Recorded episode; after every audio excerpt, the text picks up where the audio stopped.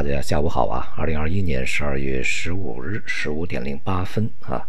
经济形势呢，我们要看经济数据啊。我们前面呢这个所做的一切的预期，它都需要这个后续的数据来去验证啊。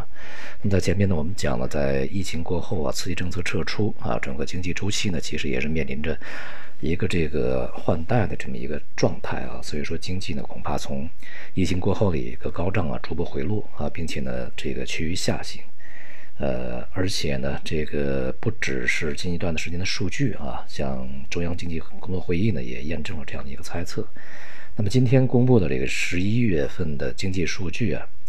那么使整个的啊就是经济这个三重压力啊表现的是非常的。呃，可以说是淋漓尽致啊，整个数据呢是比较差的，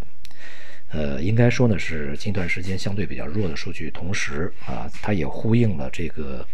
中央经济工作会议对于经济，呃，从历史上来看也是比较这个弱的一个评估啊，呃，从整个数据上来看呢，这个工业生产、消费啊、投资，只有工业生产还可以。啊，其他的投资和消费都不好啊。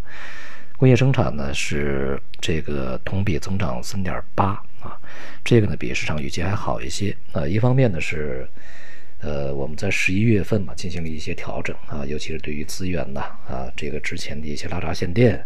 呃，进行了非常这个多的一些措施的一个这个补救。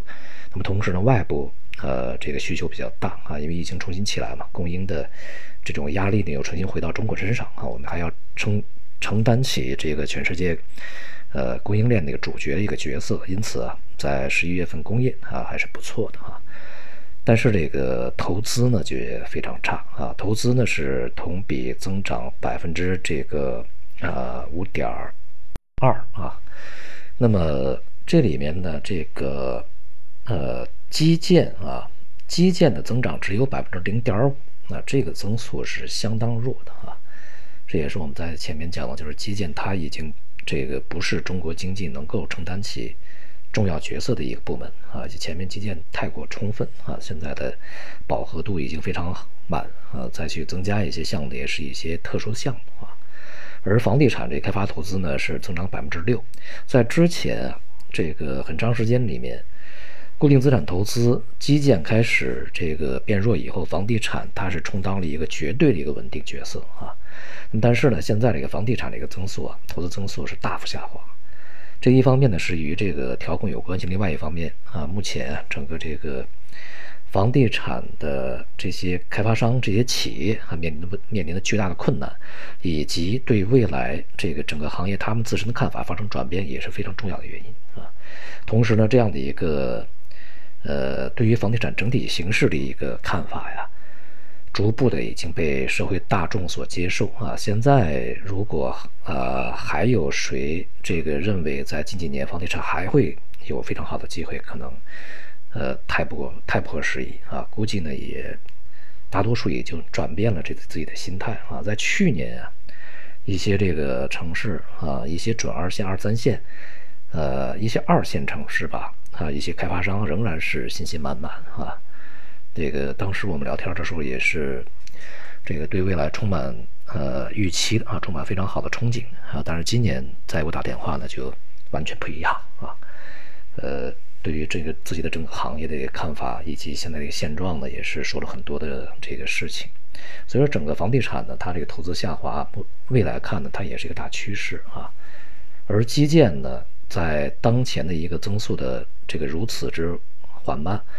那么势必呢也会对整个投资带来影响。那因此啊，在明年稳经济、稳增长、稳就业啊，尤其是稳就业、稳增长这个要求之下呢，明年基建呢，它它会发力啊，就是地方一些重点的这个大的基建项目估计会上马，所以说呢，会对经济带来一定的稳定作用啊。因此呢，我们从这个投资目标看啊，是在整个固定资产里面。是不是我们可以找到一个比较好的一个方向，或者说啊，至少在阶段时间之内有一有一个机会的方向啊？这在投资方面，而更好的方向在于这个固定资产投资在基建、房地产大幅下滑的同时呢，这个制造业的投资是同比增长百分之十三点七啊，而且呢，这里面高技术这个产业制造业同比增长百分之十六点六。那么从这个这两年开始吧，尤其是从去年到现在啊，这个高新技术这个制造业的投资增速呢是稳定的上行的，而且呢越来越去盖过这个呃基础设施和房地产啊，这就说明了我们现在这个在调结构这个呃过程中啊，它的政策的实施确确实实是起到了效果。我们就要脱虚向实嘛，啊，不能把这些投资全部给搁到这些这个很长时间产生不了效益的一些重复建设里面啊，全部搁到这个钢筋水泥的这个房子里面啊，锁定了储蓄，锁定了投资，这是不行的啊。我们必须要去进行产业升级，投入到工业制造业这个里面才可以啊，使这个别管是我们的高技术级制造业，还是还是这个科技往前发展啊，这个具备竞争力。因此啊。大家看呢，这个社会的资本正在从郭树清所讲的过度的占用金融资源的房地产和基建里面抽出来，向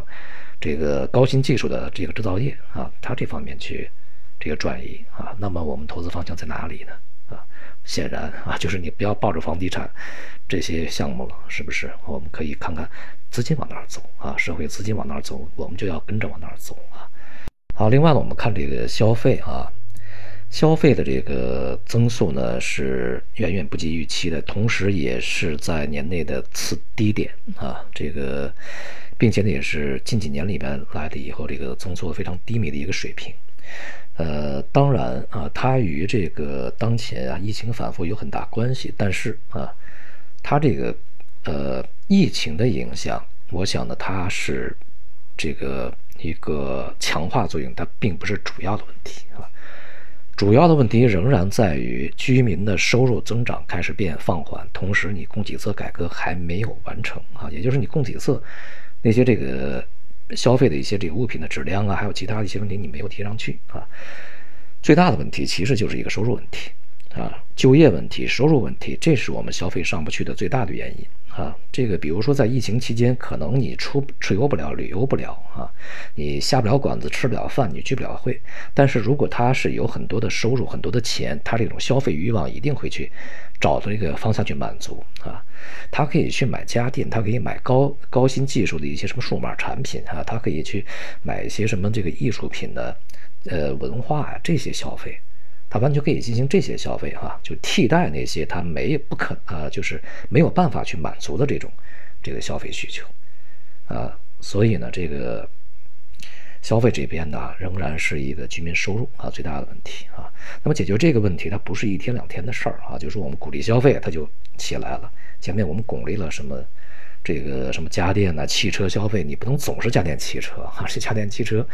这家电一用得用十年啊，汽车怎么也得开个一两年、两三年吧，它不能天天换车的，也不可能啊。所以说呢，这个不是一天两天能解决的事儿啊。怎么解决？你必须先解决共同富裕，以后才能解决一个消费长久增增长啊这个问题。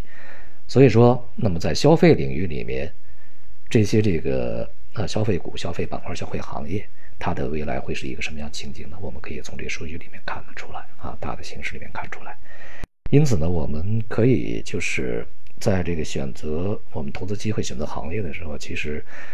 一方面政策，一方面数据啊，一方面资金啊，其实就这么点事儿啊，就是这个就看你能不能从比较纷繁复杂的这些数据啊、政策和市场这个机构也好，这个主力也好啊，这个资金的动向里面去看出来，到底我们要往往哪边哪方面去这个投入啊，或者是先期投入，或者是跟随投入。这就是问题啊。那么今天呢，这个市场呢又是一个下跌啊，这个 A 股下跌。那么这种下跌呢，也是承接了啊，跟随了昨天晚上欧美股市的下跌啊。而且呢，在这个过程中呢，这个我们可以看到，像绿色电力啊，在今天是大幅上涨的。基础设施建设呢也不错啊，但是像什么医药啊、消费啊，表现都非常低迷不振啊。比如制药啊，什么这个食品加工等等吧，啊，这些都是这个跌幅比较大的啊。呃，那么我们在这段时间里面，这个市场的跷跷板效应啊的过程中啊，磁场比较的过程中，应该能够看清楚哪些板块是在震荡的过程中在下行，而哪些板块是在震荡过程中上行啊。它是一个趋势问题，不是一个一天两天的一个行情问题啊。在跨年这段时间里面啊，认清未来经济形势，认清未来政策的方向啊，认清未来这个整个的行业板块发展的一个趋势，然后呢去合理的布局啊，是现在我们的非常艰巨的一个任务。好，今天就到这里，谢谢大家。